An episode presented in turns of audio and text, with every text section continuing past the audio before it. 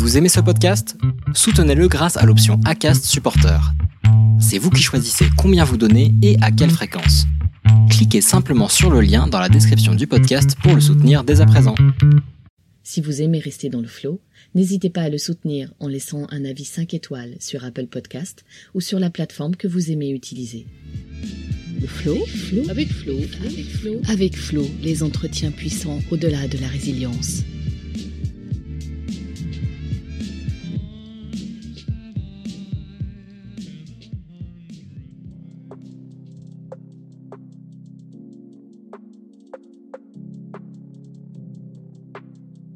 Fondamentalement, j'aime les gens. Je gagnais très bien ma vie et, et ben en fait on m'a dégagé pour l'image. On peut aider euh, la société à être meilleure. Bisounours.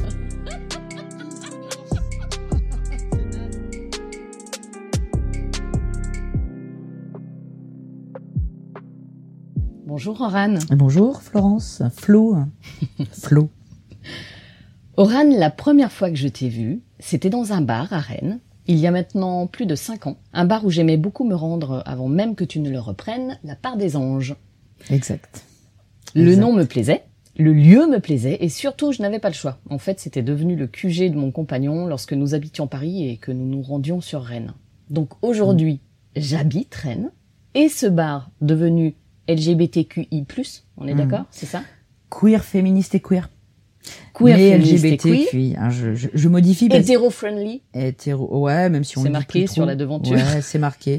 en mode humour, c'est marqué. Mais c'est vrai que maintenant, c'est très vite devenu dépassé. En tout cas, grâce à toi, c'est toujours mon QG. Et, et, bon, si ce n'est avec le confinement, on peut plus en profiter, euh, malheureusement. Mais c'est mon QG. Et toi, j'ai appris à te connaître. Et j'ai découvert tous les métiers que tu as pratiqués. D'ailleurs, il y en a un d'entre eux, faudra que tu me redises comment comment il s'appelle, mais euh, tu nous as dit avoir été photographe à la morgue. Alors j'ai travaillé à une période pour la gendarmerie et donc c'était euh, l'époque où il y avait l'argentique, c'était les années 90 et 2000, où il n'y avait pas le numérique encore. La gendarmerie travaillait avec des photographes indépendants. Maintenant tout ça s'est démocratisé avec le numérique, ils ont plus besoin. Mais j'étais photographe effectivement euh, pour euh, la gendarmerie, j'allais sur les homicides, chez moi, comme on voit dans les séries, tu vois, la photographe qui arrivait avec les gendarmes posaient les étiquettes et je devais faire les, photos. Effectivement, euh, je travaillais avec les, euh, les légistes qui pratiquent les autopsies. Donc euh, voilà, des choses un peu un peu dures, mais mais ouais, il y avait quand le il fallait ben quelqu'un qui avait pris une balle dans le crâne et qui ont coupé pour voir par quel quel chemin avait fait la balle, ben je faisais les photos de tout ça ou d'arriver sur des homicides effectivement mais j'ai arrêté très vite parce que j'avais pas. Euh, j'ai quand même fait six homicides. Et le dernier, je j'ai fait un malaise et, euh, et j'ai dit bah stop là c'est trop. Ouais ouais, j'ai découvert le vrai malaise là aussi comme on voit dans les films où d'un coup tes oreilles font bzzz, et puis tu vois tout blanc et pan tu tombes parce que ce que tu vois est beaucoup trop violent et et donc j'ai arrêté. C'était une dame qui avait été tuée par un amant et conduit et euh, le monsieur l'a l'avait euh, l'a tué d'une balle de chevrotine euh, en pleine tête. C'était une cantinière et c'était dans une école. Oh voilà, il l'a tué en plein service devant les enfants, traumatisés probablement tous, évidemment clients de psy. Et donc voilà, ça, ça m'avait un petit peu traumatisé. Donc, tu vois, je me souvenais plus de cet euh, épisode-là qui t'avait fait arrêter, mais mais mais euh, le tout m'avait marqué quand même. Hein, tu l'avais sans doute pas raconté parce que et puis euh, voilà. Mais j'avais fait beaucoup d'autopsies, ça ça me posait aucun problème. Les autopsies, je trouvais ça assez à l'époque assez fascinant, mais même par contre le côté homicide, j'ai eu des choses assez traumatisantes où j'avais à l'époque des des fantasmes de euh, de photographes de, de, de guerre, de conflits et, euh, et ça ça a été euh, d'être sur le terrain à ce niveau-là, ça a été très dur. Bon, ben c'est ça va être simple maintenant de, de, de, parler du reste de la part des anges. mais on va y arriver, on va y arriver. Bon, alors ce que je voulais dire aussi, sans transition, ce sont les, les œuvres d'artistes accrochées au mur, la mhm. plupart du temps, hein, que tu mets au mur du bar, et aussi dans ce lieu que j'adore, les livres féministes qu'on mm. peut lire sur place. Ouais. Je crois que d'ailleurs le dernier en date euh, que, que j'ai pu lire avant d'être de nouveau reconfiné, c'était euh, Colette et la mode. Ouais. voilà. Excellent. Ouais. J'en ai, enfin, j'adore quoi, pouvoir euh, lire ces bouquins-là en, en, buvant un thé. Et donc du coup, voilà, il faut le dire, tu es bistrotière, mm. mais surtout et avant Taulière. tout, taulière. Ah, c'est hallucinant. Taulière. Ouais, ouais, ouais. Et, et tu es avant tout créatrice dans l'âme, militante, militante inclusive pour l'égalité femmes-hommes. Pour moi, je dirais en fait tout simplement humaniste, mais je sais qu'il y en a qui, qui sont pas forcément d'accord pour utiliser ce terme-là. Euh, Ouais. Moi, je fais partie des gens où, qui pensent que je, je suis féministe par défaut. J'estime que je ne devrais même pas être féministe. Mm, mm. Euh, ça ne devrait pas, euh, ça n'a pas lieu d'être, mais enfin, ça ne devrait pas Ouais. être, et malheureusement si. Mais malheureusement. Euh, aussi bien pour les hommes que les femmes, hein, d'être Ouais. féministe. Et pour la partie pro, donc, on vient de le dire, tu es toujours photographe, scénariste et maintenant productrice d'un label qui Mm. s'appelle Black Lilith Records. Exact. Donc, pour commencer, est-ce que tu peux nous dire comment tu t'es retrouvée gérante de la part des anges? C'était quoi l'envie, le désir derrière, euh, derrière ce métier? Il parle de quoi, selon toi? Bah, ce métier parle avant tout de rencontres. Parle avant tout de rencontres. Et j'ai eu, euh, bah, j'étais comme, euh, comme toi, Flo, que j'étais cliente de ce bar. Et c'est comme ça que j'ai connu euh, toi, Mon ton compagnon, homme, euh. euh, ton compagnon, effectivement. J'étais photographe à l'époque à Rennes, toujours en parallèle évidemment scénariste, mais moins. Mais j'étais surtout photographe et j'allais travailler dans ce bar. D'ailleurs, c'est rigolo. Je, repère toujours les gens qui se mettent toujours à cette table où moi j'allais bosser et j'allais travailler comme tous les beaucoup de gens qui écrivent ou qui sont dans les métiers artistiques. Le bistrot a toujours été un repère. Je, je vais rien inventer. Euh, et révolutionner sur ça, mais euh, c'est des lieux de rencontre en fait et d'échange. Moi, j'adorais cet endroit parce que je, je le trouvais chaleureux et, euh, et sans le savoir, ben sans le savoir, je, je, je ce que j'aimais dans cet endroit, c'était exactement tel qu'il est maintenant en fait. Et mais à l'époque, c'était son côté petit, cocooning, que Mais du coup, qu'est-ce qui t'a fait euh, dire, alors que tu es photographe, que tu y vas pour, pour bosser, pour toi, pour ton art, pour... Qu'est-ce qui te fait te dire, tiens, je vais le reprendre? Je vais devenir, comme tu le dis, taulière. Quel est le Bah, rapport? C'était vraiment rencontrer les gens en fait, parce que moi, un bar, pour moi, c'est un grand cabinet de psy et un lieu de rencontre et, euh, et, et d'échange et où tu donnes. Oui, mais Enfin, de là à passer derrière le comptoir? Mais justement, en fait, là, tu, tu, euh, tu vois tout ce que tu peux apporter euh, aux gens, euh, tout ce que tu peux leur offrir, euh, euh, tout ce qu'ils peuvent t'apporter aussi, c'est que ça te nourrit énormément. Un bar, c'est vraiment un lieu d'échange. Là, c'est dans les clichés, en fait. Et moi, c'est ça qui me plaisait, parce que je crois que fondamentalement, j'aime les gens. J'adore les rencontres. Et quand tu es photographe et scénariste, euh, euh, bah déjà, moi, j'étais photographe pendant 25 ans quasi. Euh, c'est un métier où, qui est certes... euh, quand tu le gardes arty ou quand tu gardes en reportage, c'est chouette, mais je m'ennuyais en fait. Et moi, j'en étais arrivé à un moment où je faisais de la photo de mariage, euh, des portraits d'enfants. Quand tu veux vivre de la photo aussi, il faut savoir euh, ce que tu Bien fais. hein, tu vois, il y a des gens qui ont la vision, euh, ouais, ouais, c'est super, euh, c'est fun d'être photographe, mais en réalité, euh, la majeure partie des photographes, ils vivent de ça, ils vivent de photos de mariage, de portraits d'enfants, et, et, et c'est pas, euh, Non, mais il y a un côté très rabaissant, plan-plan. c'est pas, c'est un côté très plan-plan. Et quand tu le fais, même si moi j'ai fait, j'ai brossé plein de, de, de paysages de la photographie, euh, là j'en avais marre en fait de faire de, de négocier pour 80 balles des portraits euh, euh, de- d'enfants où tu galères, où tu voilà, et puis tu rencontres pas les gens, t'as une image, enfin les gens ils voient, ils voient, euh, ils voient, Ils voient un représentant, c'est- en fait. voilà, ils voient un représentant de leur image. Moi, j'en étais arrivée à une vision très superficielle de la photographie et alimentaire de la photographie. Et j'avais un peu l'impression, euh, bah, c'était pas une impression, j'avais un- j'avais j'avais brossé tous les pans de ce métier-là et il m'ennuyait maintenant. L'écriture aussi, c'est un métier où tu es enfermé, isolé. Quand tu écris, t'es isolé, quand t'es dans ta bulle, qui peut être jouissive. Hein, euh, euh, comme là, bah, je suis dans mon trip musique, c'est exactement la même chose en fait. C'est t'as besoin d'être tout seul, mais moi j'aime les gens et je j'habite en ville parce que j'aime les gens. Avec bah, tout ce qu'il y a de dichotomique, c'est aussi bah, j'aime la campagne parce que t'as cet isolement. Mais euh, reprendre ce bar, c'était mais tu baignes dans, dans dans des gens qui viennent, ce que moi j'adore, te raconter leur intime en fait. De manière générale, chez les gens, il y a, y a toute la couverture superficielle, commerciale. Quand tu rencontres quelqu'un ou même dans un bar, euh, bah, les gens ils vont te parler de choses très très clean. Moi, ce qui m'intéresse, il y a uniquement une chose qui m'intéresse, c'est l'intime. Quand on parle d'intime chez les gens, c'est pas on parle pas que de que du sexe. Hein. On parle de tout ce qui tourne de leurs problématiques euh, du quotidien. C'est pour ça que très vite, moi, j'essaye de ou ça a été comme ça dès le départ, d'aller sur le cash en fait. Ouais, ok, bah qu'est-ce que t'as fait hier? Ouais, t'as fait ça, t'as fait ça. Oui, bon, tu t'es fait chier. Mais sinon, euh, comment tu vas? Quand tu demandes à quelqu'un comment tu vas, c'est lui demander sincèrement comment il va. Et moi, j'ai ce truc qui me poursuit depuis euh, que je suis enfant, c'est-à-dire les gens me racontent leur vie. Mais très vite. Très vite, les gens me racontent leur vie. Il se trouve que j'adore ça, donc je pense que ça doit faire un truc qui... Voilà.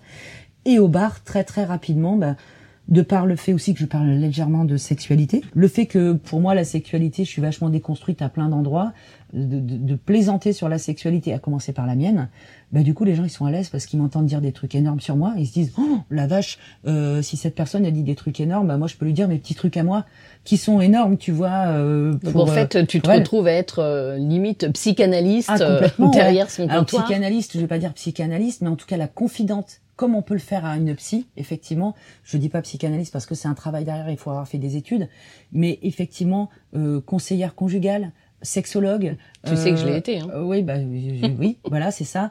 Et eh ben tu le fais derrière. Enfin moi en tout cas, et le fait qu'il y ait beaucoup, beaucoup, beaucoup de femmes qui petit à petit, euh, tu vois, me racontent leurs leurs problèmes. Et ça peut aller de de effectivement de, de, la nana qui a des problèmes avec ses avec ses enfants et qui se sent pas une mère qui se sent mauvaise mère ou qui se sent mauvaise amante avec son mec et qui va être capable de dire oh là là mais j'ai entendu que vous avez parlé de, de fellation et de sodomie euh, et, mais vous en parlez c'était drôle parce que j'en ai pas perdu une miette euh, voilà. Et, ben tac la nana elle va te dire bah moi j'ai jamais fait de fellation parce que je trouve que c'est sale ou que machin machin machin machin. Et qu'elle nous a entendu nous alors qu'on est censé être des lesbiennes parler de fellation librement mais tu enfin tu, vois c'est du coup ça libère complètement la parole. Là c'est un bar féministe. Et il se trouve qu'elles rentrent dedans sans savoir que c'est, pour certaines, que c'est un bar féministe, mais elles entendent vraiment des nanas qui parlent de, choses qu'on, bah, comme tu dis, on pourrait parler dans un cabinet de psychanalyste euh, ou de chez son psychiatre. Et ouais, c'est donc de dire à quelqu'un, bah, comment tu vas, c'est bah, dans tous les sens, avec tout ce que ça a de profond, de dire à quelqu'un comment tu vas. Donc même si la personne elle vient boire un café et qu'elle est capable de dire, je me suis pris la tête avec mon mec parce que euh, bah voilà, euh, je lui ai pas offert la bonne couleur de chaussettes et, euh, il a pensé que des chaussettes roses ça fait un peu pédé et, et que toi tu es capable de lui répondre mais il est con ou quoi ton mec qui vient de me voir? Enfin qu'est-ce que c'est que cette histoire hein, c'est pas parce que tu mets des chaussettes roses. Là je remets à 5 ans. La conversation dit à 5 ans parce que avec le phénomène MeToo toutes les paroles se sont libérées ont changé là en l'espace de, de 3 ans euh. mais il y a 5 ans ça pouvait être des choses comme ça ça pouvait être ou la femme qui vient te dire je sais que mon mec me trompe et je sais pas comment lui dire et puis il a raison de me tromper parce que je sais que ben voilà, telle personne, ben moi je fais pas ça, je fais pas ça, je fais pas ça parce que j'ai telle fragilité, telle faiblesse, et ben elle vient te dire, ben je sais qu'il me trompe, mais qu'est-ce que tu crois? Alors tu, tu, vois la responsabilité. Est-ce que tu crois que je dois lui dire? Est-ce que tu crois que dire mais attends cocotte, enfin parle quoi, parle. Et c'est des paroles dans plein d'endroits différents, c'est-à-dire dans l'intime ou la mère, comme je commençais à le dire tout à l'heure la mère qui dit bah je sais pas comment parler à ma fille, je crois qu'elle est euh, je crois qu'elle est lesbienne mais euh, si je lui dis comment tu crois que ça se passe que je pense qu'elle est lesbienne parce que ça se trouve je vais me tromper et puis ça se trouve tu vois c'est c'est c'est et dans tous les âges dire la, la, en fait c'est toutes les peurs que chacun chacune te confie. Ouais voilà c'est ça me confie chacune ou, ses blessures ou ses euh, et tout ça, c'est venu, bah, effectivement, du fait que moi, j'ai aucun problème de parler de, tout, même, mais même de, mais c'est l'intime. Arrêtons de se parler de la pluie du beau temps. Euh.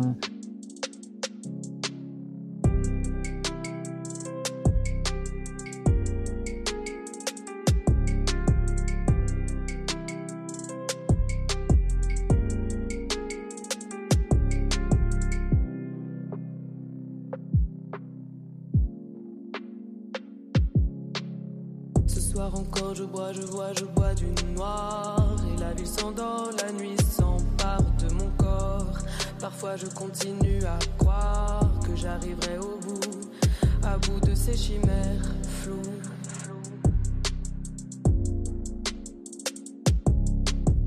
Mon corps au-dessus, au bord du précipice. Je tangue, je tourne et puis je glisse. Et même à terre, je ne sens plus rien. Ma tête est lourde et j'attends demain. La lumière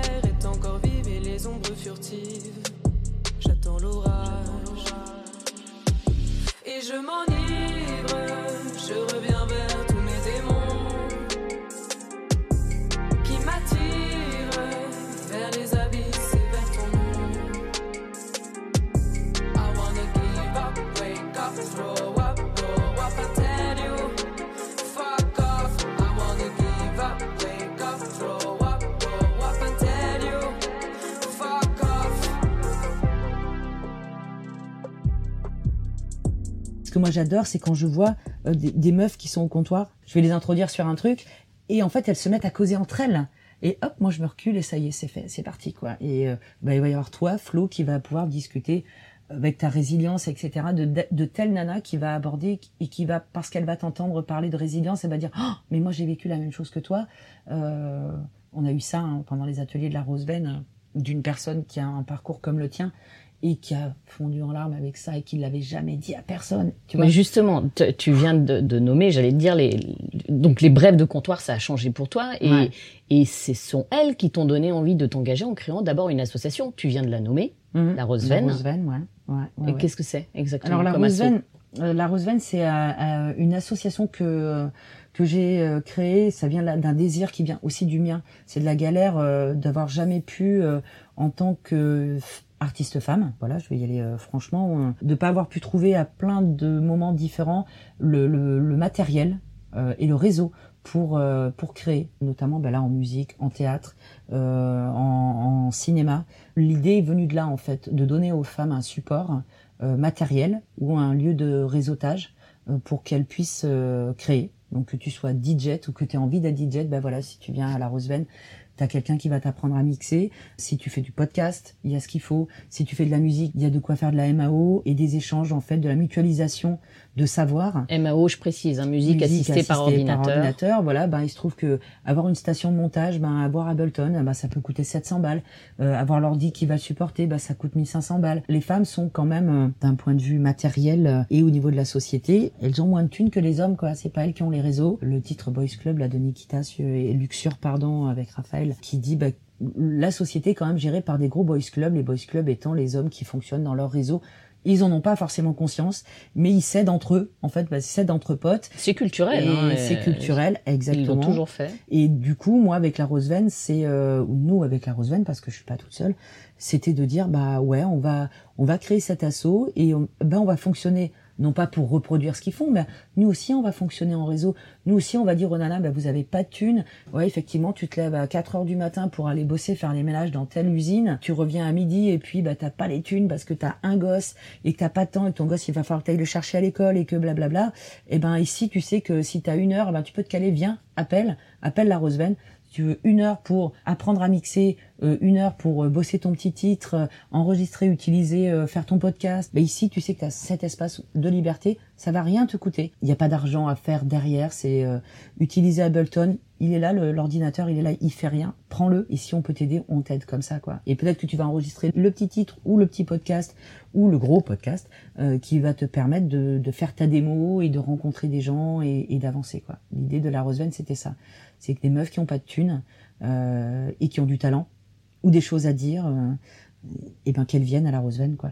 Et en fait, finalement, avec euh, la, la, création du, du label, ouais. donc je le redis, hein, tu es la, la, fondatrice et la directrice artistique ouais. euh, du label Black Lilith Records, c'est aussi un travail de collaboration entre artistes. Complètement. Tout le monde met la main à la pâte. Exactement. Alors le, le, le c'est l'entraide, quoi. C'est l'entraide parce que toutes les personnes qui sont présentes sur le, le vinyle, enfin sur l'album, le, je peux pas dire que vinyle puisqu'il est sur également euh, euh, sur les plateformes. Effectivement, c'est né de la Roseven. Le label découle directement euh, des activités qu'on a eues à la Roseven pendant le premier confinement. La Roseven a été créée avant le confinement et il se trouve que bah, deux mois après, on a eu le, le confinement du mois de mars, dans lequel on a fait des ateliers clandestins, enfin clandestins parce que c'était au bar et que voilà, on était six, enfin six personnes à chaque atelier et qu'on a fait une dizaine d'ateliers. Et en fait, euh, c'est parti plutôt de mon amoureuse qui a fait un rap pour mon anniversaire.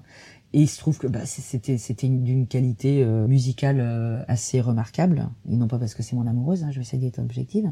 Et ensuite, Cléa, qui est une autre personne de la Roseven et cliente, parce qu'il se trouve que toutes ces personnes du label du beatmaker, du compositeur, dans nos alliés, à toutes les interprètes qui sont sur le label, à part une qui est de Caen, mais il se trouve que c'est une amie de, de quelqu'un qui, une cliente et qui a mixé au bar en tant que cliente, artiste et cliente. Tout est né à 100% de la part des anges, en fait. De voir toutes ces artistes euh, qui sont à 98% euh, intermittentes euh, du spectacle et qui avaient des projets théâtre et tout, tout s'est arrêté, tout a été bloqué avec, pour certaines, bah, des drames, quoi. Ce sont des drames humains parce qu'on n'a pas, enfin, quand je dis intermittente du spectacle, elles ont, elles ont pas toutes et tous, parce qu'il y a des personnes Leurs trans, heures.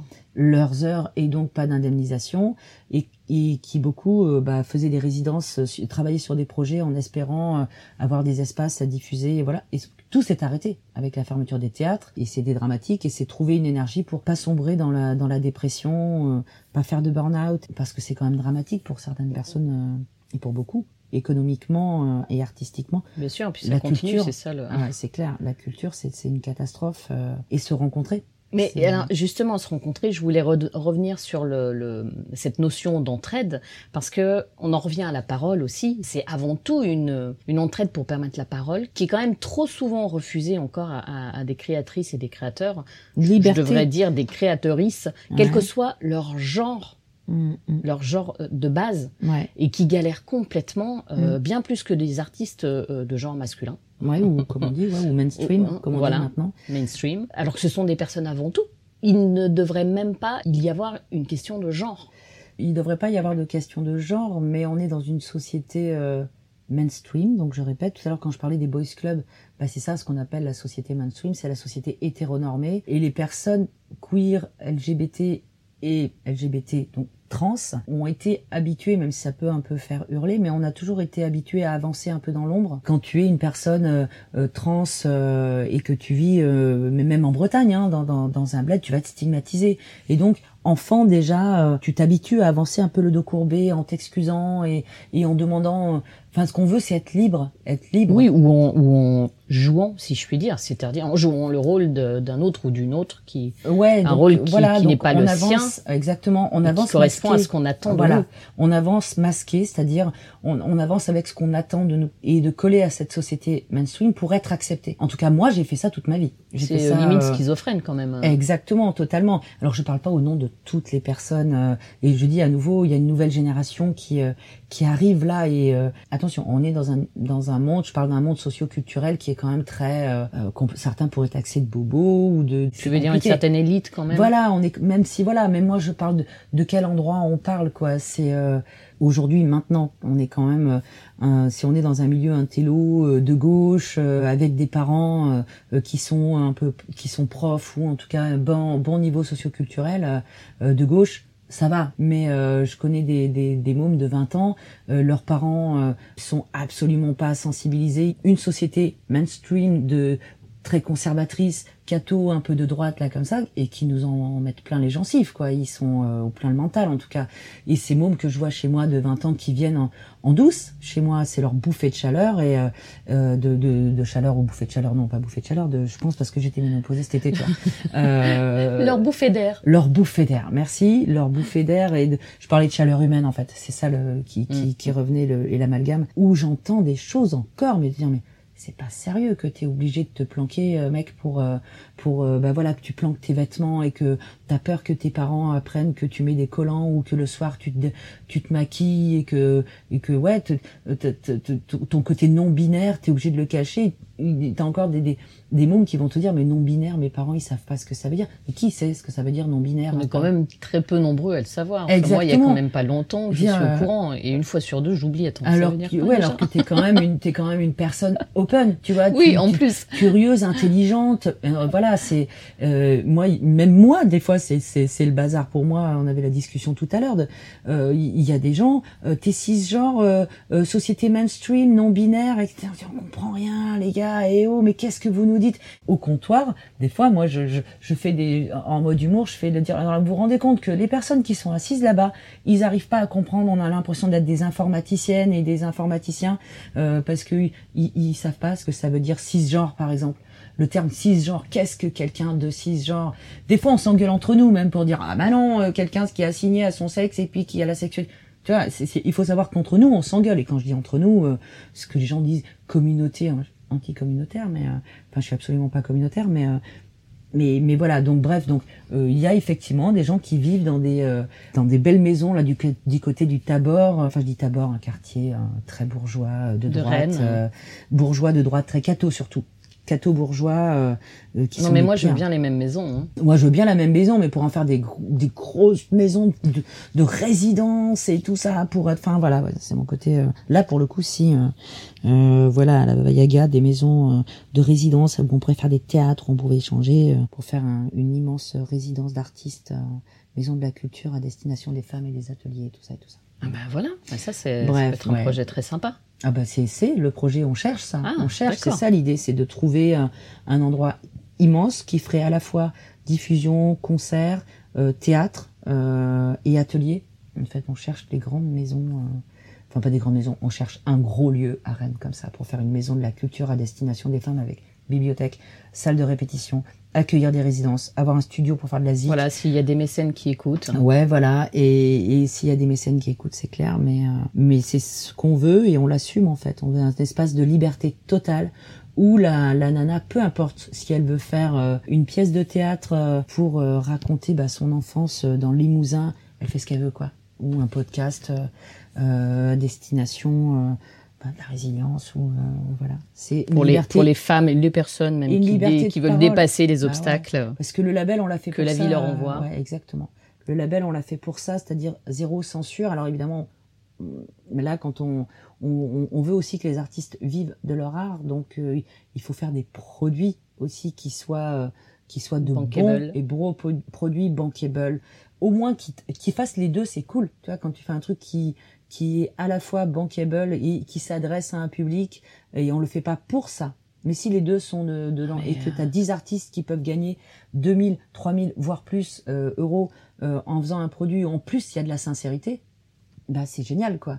Et euh, parce que euh, moi je suis un peu taxé de ça, de vouloir faire, euh, j'ai eu pas très longtemps, hein, du hating, on parle anglais, mais en tout cas euh, des gens qui vous soupçonnent de tout et notamment bah, d'utiliser euh, la communauté LGBT, laquelle, de quoi on parle, et le féminisme et la communauté euh, queer LGBTQI euh, euh, pour faire de l'argent en fait. Non, mais de toute façon, on fait pas de l'argent pour faire de l'argent.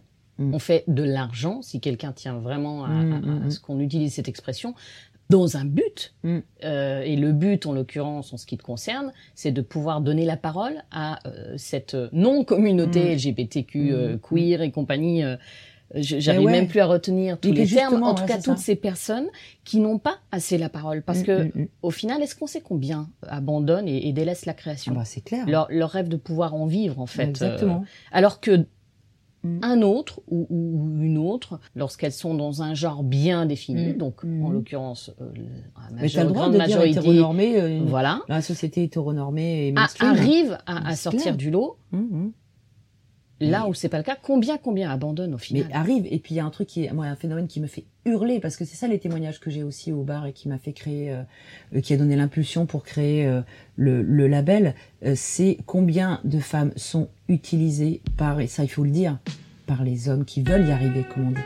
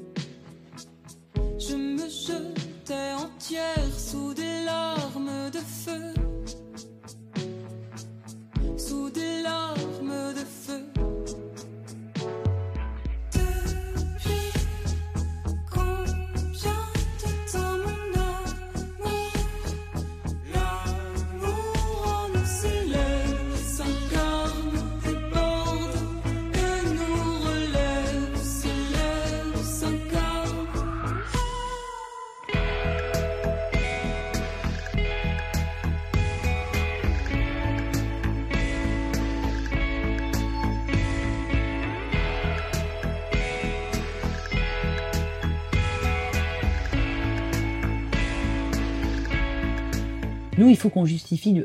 Nous, les femmes, on doit justifier. La moindre chose. Voilà, la moindre chose. C'est oh là là, pour qui on se prend. Tu vois, c'est pour qui on se prend. Alors là, On n'a pas le droit d'avoir de l'ambition. Voilà, on n'a pas le droit d'avoir de la thune, on n'a pas le droit de vouloir faire de la thune, on n'a pas le droit d'avoir de l'ambition. Euh, Ça, c'est réservé aux hommes. Tu vois, euh, un mec qui avance avec euh, un petit ventre rond et puis des ambitions et un costard, il a la classe. Par contre, une nana qui se comporte de la même manière, c'est pour qui elle se prend. Et ça, c'est scandaleux parce que notamment le milieu de la musique et du théâtre, par exemple, pour ne citer que, et le cinéma, on peut le rajouter aussi, puisque les, les- là, là, la parité n'y est absolument on pas. voit le combat énorme que le collectif 50-50 a mené encore plusieurs Exactement, quoi. Mais exactement, parce qu'on a toujours ce plafond de verre. Et derrière, et c'est ça moi qui me fait hurler, c'est que qui fait tourner la machine? Ce sont les meufs. La société mainstream, elle fait ça. C'est-à-dire les femmes, elles sont derrière. Et elles font tout tourner, c'est elles qui font les agendas, c'est elles qui prennent les rendez-vous, c'est elles qui vendent. Puis t'as les, t'as les mecs, ils arrivent comme ça, en mode, euh, j'ai fait ça, moi j'ai fait ça, et, et, et- et ils empochent. Et ils utilisent les femmes. Donc euh, les femmes, elles sont partout, elles sont en dessous. Mais le pire, c'est que le, le confinement actuel, ou en tout cas les différents clair. confinements auxquels on a eu droit, Mm. ou même les couvre-feux tout simplement, Mm. euh, démontrent, démontrent encore combien les femmes Ah, mais dans la, de toute façon, dans la sont guerre, atteintes. les, les femmes, enfin, je veux dire, Alors qu'elles ne, alors qu'elles ne, euh, en grande majorité, elles ne se victimisent absolument pas. C'est Mais quand oui, même hyper important Ah de bah, le c'est préciser. Elles se victimisent pas. Il y a des choses qu'on n'accepte plus. On Mhm. disait tout à l'heure qu'il y a des blagues qu'on faisait il y a cinq ans au comptoir. Et là, mais c'est- interdit maintenant. C'est mais mais il y a des choses qui euh, euh, qui fait que voilà les, les hommes, la société mainstream qui utilise les femmes, que ce soit pour aller faire le ménage à l'Élysée avec des salaires de merde à 700 balles par mois et, et puis après on vient nous dire bah ouais mais les meufs euh, bah il faut vous bouger hein, si vous voulez que les choses elles changent d'où tu fais euh, bouger les choses quand tu gagnes 700 balles par mois que tu as un loyer de de 500 balles que tu as des enfants ou pas hein, mais que bah que tu es une meuf que tu veux être artiste que tu veux tu veux pouvoir euh, enregistrer du son ou peindre euh, ou faire du cinéma et que tu gagnes 700 balles par mois que tu as le RSA les dossiers bah ouais c'est tel mec qui tient tel réseau bah il va d'abord passer son pote euh, euh, son pote euh, David hein, ou son pote euh, machin avant de passer bah, la meuf qui est venue qui a un super dossier mais qui on la connaît pas. Et puis la nana qui arrive ou la personne qui arrive euh, et là je pense notamment aux personnes trans qui bah parfois c'est compliqué quoi. C'est compliqué dans notre tête euh, d'arriver avec une, légitimité de dire bah voilà moi j'ai autant de talent que ce metteur en scène qui se la raconte là parce que moi je, le- vois ça. Des, des mecs des metteurs en scène des pourceaux qui là se la racontent et qui font de la merde. Et parce qu'ils ont des réseaux les nanas bossent derrière et puis eux ils avancent en, en chef d'eux et puis ouais ils sont ils sont capables de casser des comédiennes et de et dans là on est dans du MeToo hein euh, parce que dans le milieu du théâtre euh, la classe c'est j'ai des témoignages qui sont mais au secours quoi c'est vraiment des ce sont des C'est ce pourceaux que j'ai déjà dit dans, dans un ou deux épisodes. Je suis très contente d'avoir euh, abandonné ce rêve-là. hein. Ah, mais- sincèrement. mais ouais mais non il faut pas l'abandonner Non, non, mais en tout cas. il faut prendre un autre chemin parce non, non, je, je n'aurais Ouais. pas été en capacité, ça m'aurait euh, Ah bah. euh, bien plus détruite. Donc, ça ne veut pas dire que je m'amuserai pas à nouveau Mhm, un jour. mhm, Je- J'en sais rien en fonction des rencontres. hein. Euh, pourquoi pas de m'amuser euh, derrière une caméra. Je pense qu'il faut savoir faire des choix à un moment donné, Mhm. savoir abandonner peut-être pour mieux revenir. exactement ou mettre en pause C'est Se ça. dire, c'est pas encore le C'est bon peut-être pas, moment. oui, l'abandon, c'est peut-être pas le bon terme. Savoir se mettre en pause, ouais, c'est- Exactement. Ou dire, ok, alors là, je vais pas, je vais pas aller sur ce chemin-là parce que c'est pas. Puis en plus, je veux dire, bah toi et moi, voilà, on a, enfin, on a quasiment le même âge, hein, mais on voit bien les, les, les leçons qu'on tire, qu'on tire de notre parcours, de comment on avance, quoi. Malheureusement, une personne comme toi ou comme moi, j'en connais beaucoup parce que je connais beaucoup de comédiennes. Elles sont brisées par des types qui ont fait de l'abus d'autorité et c'est gentil, mais qui sont des tyrans, qui sont des abuseurs, qui vont forcer des nanas à avoir des rapports sexuels abus de pouvoir qui les intimide et qui les humilie. Musique, théâtre, cinéma, même chanson, quoi. Des Polanski, il y en a partout. Et dans les metteurs en scène, des directeurs de théâtre, mais ce sont des tyrans et ils sont entre eux.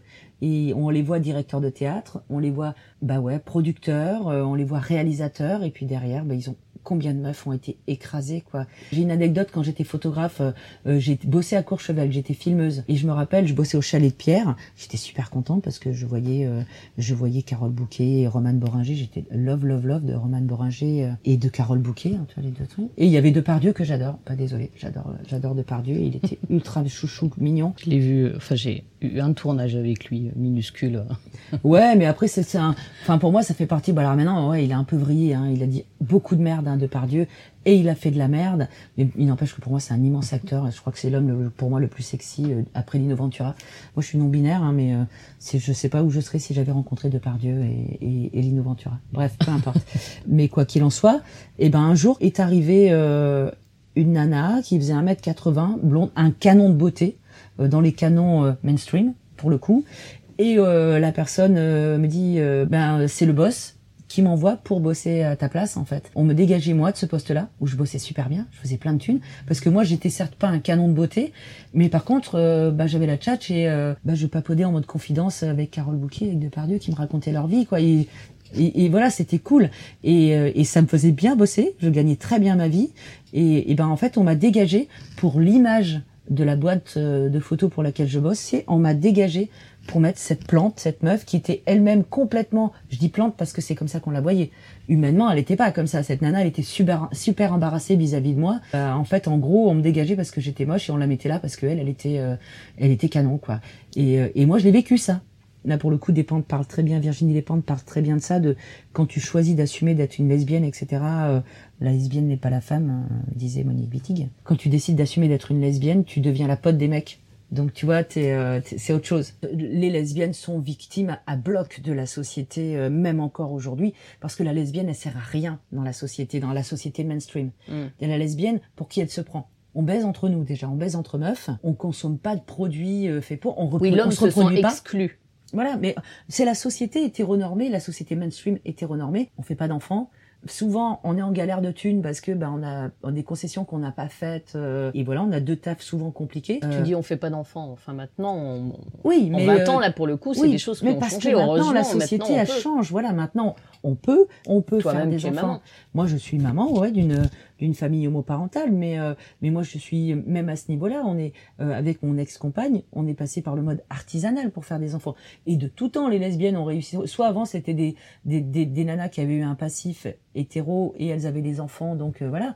Mais c'est très récent tout ça, le fait qu'on puisse avancer et dire je suis maman d'une famille homoparentale. Nous, on a la chance d'avoir une petite fille de 8 ans pour qui c'est normal d'avoir de maman. Enfin, pour elle, elle voit pas le. Mais, dans quelle société elle grandit cet enfant depuis qu'elle est môme Je veux dire, elle grandit dans un bar. Elle a, elle a une de ses deux mamans qui a un bar euh, euh, féministe queer. Donc évidemment que cet enfant, sa construction, elle se fait sur une norme qui est pour la société mainstream, c'est pas normal. Et puis, faut pas oublier de quelle fenêtre on parle. On est quand même une société de, de, de personnes privilégiées.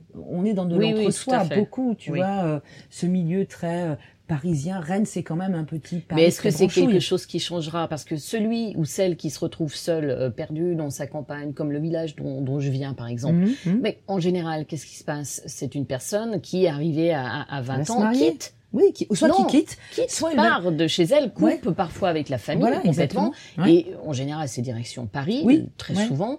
Moi. Saint-Étienne, ça peut être plutôt plus facilement Lyon, éventuellement. Mhm, Voilà, Lyon, Euh, des grandes villes en fait. C'est ça, voilà. Mais il y a ça, en fait, il y a ça, mais il y a le drame des personnes qui se suicident aussi, parce que Oui. ça, c'est encore le suicide euh, chez les euh, les personnes euh, euh, là pour le coup LGBT, effectivement, c'est dramatique. C'est encore euh, chez les jeunes, je crois, que c'est la deuxième euh, l'orientation sexuelle et la, deux la ou troisième de, raison, suicide, de suicide. Et encore aujourd'hui, les chiffres sont là. Soit les Oui, je femmes crois que même, est-ce qu'ils n'ont pas augmenté à cause du Ouais, mais ouais, c'est pour ça que attention, de quel prisme on parle? Je veux Mm. dire, nous, on est quand même des privilégiés. On est, on baigne dans dans dans un côté social, politique, culturel. Tout va, enfin, tu vois, on est des, des militantes, mais En même temps, fond de la on- on, a Dordogne, déjà euh, passé 25 ans. ouais, ouais, mais il y a encore des suicides chez les chez les chez les euh, les, les ados euh, et les, les jeunes adultes. Moi, je viens de Dordogne, Périgord. Bah, t'as encore des suicides, quoi. Oui, mais est-ce que c'est pas important de dire que même s'il y en a encore, Mhm. c'est évident, c'est important de, de dire qu'il existe des espaces et qu'il y a des lieux et que et que tant mieux si dans les, les Ouais, mais cet différentes grandes villes Ouais. on peut être cette, ce que tu disais tout à l'heure, cette euh, bouffée d'air, cet endroit chaleureux où euh, de les personnes peuvent et- se reconnaître et ouais, et parce être elles-mêmes. par le label, là, le, le vinyle, euh, enfin le, le titre, l'album qu'on vient de faire, euh, je me dis putain moi si j'avais entendu ça quand j'avais 15 ans quoi. Mais ma, enfin je dis pas que ma vie, ma vie c'est très bien, mais le chemin que j'aurais parcouru, d'entendre un titre où t'as des nanas qui se disent bah ouais on s'est aimé chérie, on se quitte, ma maman. Moi j'avais Catherine Lara en fait, tu vois, comme repère qui avait dit euh, quand l'autre journaliste le- lui avait dit euh, qu'est-ce que vous regardez en premier chez un homme en sachant qu'il sa- il savait qu'il avait en face de lui une lesbienne. La réponse n'était pas prévue. et la hein. réponse était sa femme, quoi.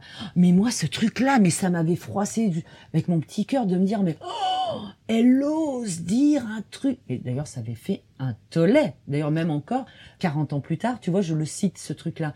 Et je me rappelle de moi, la môme que j'étais, qui, hein, je savais pas trop où me situer, hein, d'avoir entendu un truc pareil. C'était énorme. Donc, si j'avais entendu le vinyle, l'album qu'on vient de faire là, avec les, les 10 artistes, où t'en as une qui raconte de comment c'est euh, les mecs qui viennent s'incruster quand t'es un couple de femmes, mais vas-y, mais dégage, mec, respecte-nous. C'est, enfin, pour moi, Mais c'est respecte-nous en tant que couple. Couple, on est un couple, oui, oui, des que tu sois euh, que tu sois un mec Exactement. ou un petit Toi, elfe Flo, vert. euh, toi, Flo, t'as je suis en couple, ne viens pas draguer ma femme devant Ouais. moi. Je l'ai vécu avec mon ex-compagne et je le vivrai encore dans un, voilà, où t'as un mec qui arrive, t'es dans un bar mainstream, hétéronormé, le mec il vient, il drague ta meuf devant toi et puis il va, il te calcule même pas. Toi t'as pas un mec qui va venir euh, te draguer toi devant ton mec, il va pas oser. Il va se dire, ouh je vais me faire péter la gueule. Sauf qu'une meuf elle est pas dangereuse, on en a rien à foutre et on y va, on fonce. Et ça on dit long sur comment tu respectes pas un couple de femmes, voire comment tu respectes pas par extension une lesbienne. Comment elle n'existe pas la lesbienne. Et c'est là tu vois, là aussi, ça fait référence à la lesbienne invisible. Et t'as encore aujourd'hui des lesbiennes que des mecs violent pour leur apprendre ce que c'est qu'une bonne bite, en fait.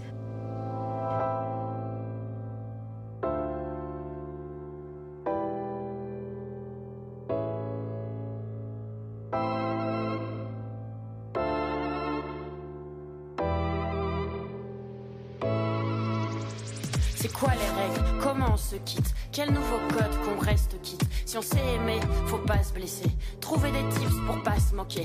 Dîner du moyen de pas s'abîmer. Se jurant par exemple de pas s'oublier. Qu'on puisse se mettre d'accord. Nouvelle relation, trouver les accords. Inventer le futur, les bonnes manières, que ce soit pas trop dur de se laisser de l'air. S'appeler peut-être aux anniversaires, garder un lien sans regarder en arrière. Qu'on puisse se mettre à l'unisson, faire des choix post-séparation. Et si des décisions tu ne veux pas, énonce les termes du contrat. Ok, alors premièrement, pas de photo de ta nouvelle go sur les réseaux. Tu m'entends, je mets un veto. Alors on vire Facebook, on vire Insta. Est-ce que je peux te dire que je pense à toi? Franchement, je sais pas, pas plus d'une fois par mois et on calculera un truc au prorata. Donc j'ai même plus le droit de t'appeler. On redeviendra deux Je étrangers. te connais, tes appels bourrés en soirée, là c'est prohibé. Oui, mais ça fait partie de moi. On s'est trop aimé pour se faire du mal. Je te jure, faut pas qu'on soit brutal. Faut se séparer de manière collégiale. Ouais, comme t'es cunilingus propre et bien Oh, cordial. bah tu vois, ça, ça va pas me manquer. Mais c'est comme tes doutes, tes idées arrêtées. Tes idées arrêtées, façon de frogalité, ta façon de m'appeler bébé, je t'aime. Tes braves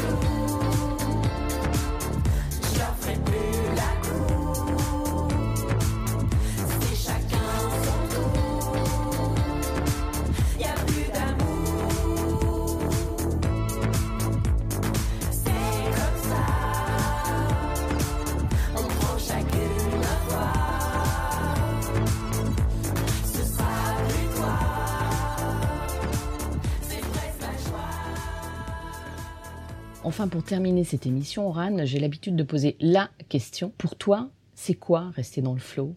Alors, rester dans le flow, c'est être vraiment au, taquet de comment on peut aider euh, la société à être meilleure. De créer et de se soigner, d'être dans la résilience, justement, en étant dans le faire et faire dans quelque chose de, euh, de participatif entre nous. Parce que pour moi, un flow, c'est suivre euh, un mouvement tel qu'on a là actuellement pour euh, bah, grandir, en fait, faire grandir les projets, se fédérer entre nous, faire grandir son âme pour aller vers un vers quelque chose de, de positif. Je suis désolée, ma réponse est complètement.